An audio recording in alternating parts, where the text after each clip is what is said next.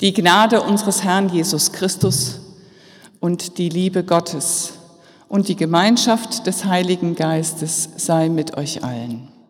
Amen. Worauf kommt es im Leben an? Als ich Kind war, hieß es, sei fleißig, spiel dich nicht in den Vordergrund, sei Erwachsenen gegenüber nicht vorlaut, ehre deinen Vater und deine Mutter, fall nicht auf, sei nicht zu radikal, der goldene Mittelweg ist der beste. Als Erwachsene sagt mir eine innere Stimme, vermeide Plastik, iss kein Fleisch, flieg nicht so viel in der Weltgeschichte herum, kümmere dich um wie? Du gibst noch keinem Geflüchteten Deutsch Nachhilfe? So zitierte neulich eine gerade in den Ruhestand gegangene Lehrerin die unausgesprochenen Erwartungen an sie. Nein, sagt sie, trotzig fast. Ich gebe keinem Geflüchteten Deutsch Nachhilfe. Ich kümmere mich jetzt erstmal um Mann, Haus, Garten und mich. Ist das selbstsüchtig? Worauf kommt es im Leben an? In der Familie eines Pfarrkollegen kommt es seit Greta Thunberg, Sie wissen, ihr wisst, Fridays for Future, zu folgenden Szenen. Der dritte Sohn der Familie führt die Fridays for Future Demos in der Heimatstadt an. Die Schwester sagt, jetzt musst du aber auch kein Fleisch mehr essen, sonst glaube ich dir nichts. Er isst daraufhin mehr Gemüse, eher zähneknirschend. Die behinderte Tochter der Familie mag kein Gemüse, dafür aber Fleisch. Sie kapiert den Klimawandel nicht. Sie kriegt auch Wegwerfwindeln, klimatechnisch voll daneben. Eigentlich müsste sie eher Windeln kriegen, die man wäscht, so wie die Nachbarin sie verwendet. Aber die Nachbarin tut die Windeln, die man wäscht, in den Trockner weil sie keine Zeit hat, weil sie arbeiten muss. Hm. Auch nicht so ganz gut. Zugfahren ist besser als Autofahren. Aber für eine große Familie mit dem Zug zu fahren, das ist schon echt teuer. Und Oma und Opa wohnen weit weg. Sagt die älteste Schwester, äh, ja, äh, dürfen wir den Oma und Opa jetzt überhaupt noch mit dem Auto besuchen? Das ist doch schlecht fürs Klima. Sagt der älteste Sohn, geh dich begraben. Regeln, Gebote, Aufträge, die Stimme des Gewissens. Ich kenne viele Menschen, die sich wirklich bemühen und richtig leben wollen. Aber was ist das Entscheidende im Leben? Worauf kommt es an? Liebe, sagt Jesus, dich selbst, deinen Nächsten und Gott. Andere Reihenfolge. Gott, deinen Nächsten, dich selbst. Ich fange mal hinten an. Liebe dich selbst. Zählen Sie mal auf, was Sie an sich gut finden, sagt die Therapeutin zur Klientin. Mm. Die kommt nach einigem Nachdenken auf drei Sachen. Das reicht nicht, sagt die Therapeutin. Es müssen mindestens 20 sein. Die Klientin kommt auf 17.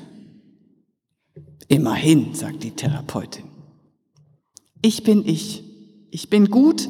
Ich mache etwas gut und dafür liebe ich mich.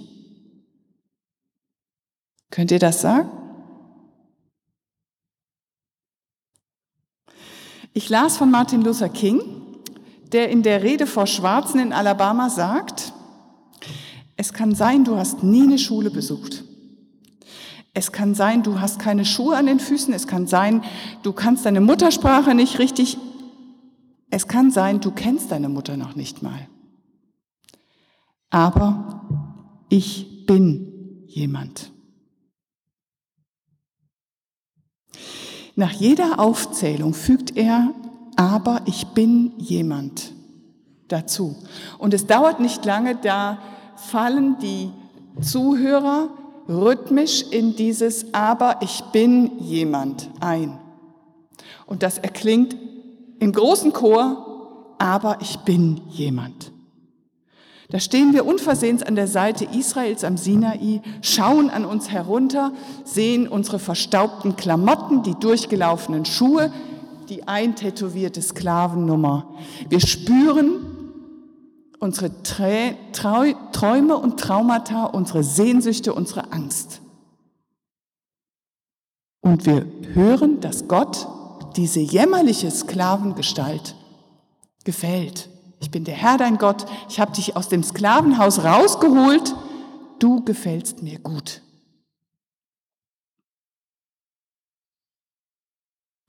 Menschen zu zeigen, dass sie jemand sind, mich zu erinnern, dass ich jemand bin, in Gottes Augen.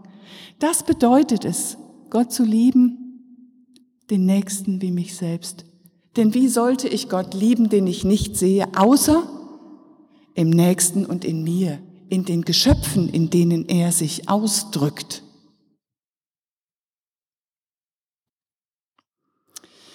Was dann im Einzelnen zu tun ist, weiß man oft nicht. Muss man überhaupt etwas tun? In den Ferien las ich von einem interessanten Projekt in Schweden. In Malmö, einer Stadt mit einem hohen Ausländeranteil und einer großen kulturellen Vielfalt, kommt eine Bibliothekarin, die dem Angstgefühl etwas entgegensetzen will, auf folgende Idee. Sie bereitet eine Ausleihaktion für lebende Bücher vor.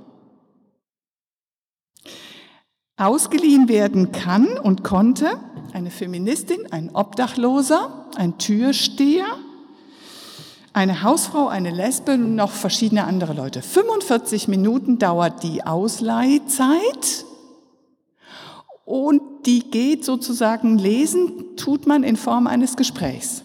Danach muss man das Buch zurückgeben ohne Eselsohren. Am Ende solcher Gespräche kann es vorkommen, dass man sich Sinti nicht mehr nur im Wohnwagen durch die Pampa reisend vorstellt. Dass ein 72-jähriger Ausleiher plötzlich und das erste Mal in seinem Leben über seine bisher versteckte Sexualität redet und dass ein Jäger mit einem ausgeliehenen Tür, Tierschützer ein gemeinsames Wochenende verabredet. Und dass man merkt, die Dänin, die tickt gar nicht so anders wie die schwedische Nachbarin. Will sagen, Liebe beginnt da, wo ich mich auf einen anderen Menschen einlasse, mich interessiere, zuhöre.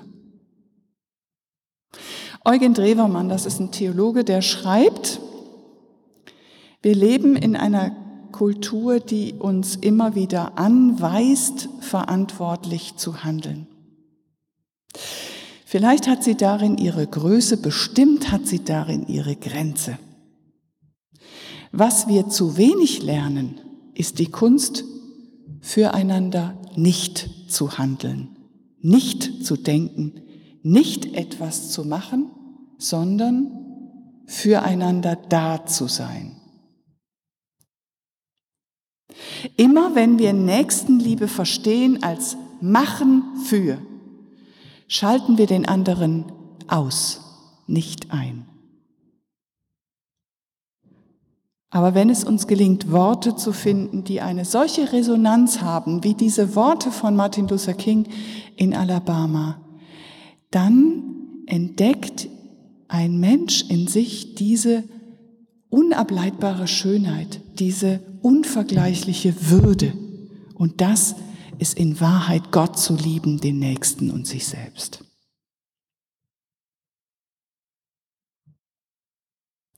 Du hast recht geredet. Du bist nicht fern vom Reich Gottes. Diese beiden Gesprächspartner sagen sich das gegenseitig. Und da gibt es am Ende dieses Gesprächs kein Wenn und kein Aber. Wie oft geht so ein Gespräch damit aus, dass man sagt, ja, aber. Nee, hier gibt es kein Wenn und kein Aber, sondern Anerkennung. Hört sich leicht an und ist doch so schwer. Liebe hört auf, sich voreinander zu rechtfertigen, immer noch ein Aber hinterherzuschieben. Fulbert Schewensky, ein katholischer Theologe, schildert folgende typische Szene im Leben eines Paares. Er sagt, Liebling, weißt du noch, wie wir vor vier Jahren in Tunesien waren? Sie sagt, nein, lieber, das war vor fünf Jahren. Er sagt, nein, vor vier Jahren. Ich habe mir das in den Kalender geschrieben. Sie sagt, siehst du, man sieht, dass du alt wirst. Du verwechselst alles. Nicht recht haben zu müssen, das ist sehr entlastend. Ich verzichte darauf, mich zu rechtfertigen. Und ehrlich gesagt, das nimmt jede Menge ähm, Power aus so einem Gespräch und ist auch nicht so anstrengend. Der Mensch ist mehr als sein Augenblick. Er ist sein Gestern, als seine Liebe noch groß war, und er ist sein Morgen, wo seine Liebe wieder groß werden kann. Man kommt weit miteinander, wenn man nicht ans Ziel kommen muss. Man hat viel voneinander, wenn man nicht alles voneinander haben muss. Sich nicht rechtfertigen zu müssen, nicht komplett sein zu müssen, unvollständig sein zu dürfen. Das Gestern und die Chance des Morgen im Blick, das kann die Liebe. Liebe lässt Raum für die Hoffnung auf morgen, wo die Dinge wieder anders sein können. Liebe hat Raum für das Unvollkommene. Meins und auch das von Gott, denn auch Gott kommt mir manchmal unvollkommen vor. Und sei es auch nur, weil ich in meiner Unvollkommenheit ihn nicht begreifen kann. Und der Friede Gottes, der höher ist als all unsere menschliche Vernunft, der bewahre unsere Herzen und Sinne in Christus Jesus. Amen.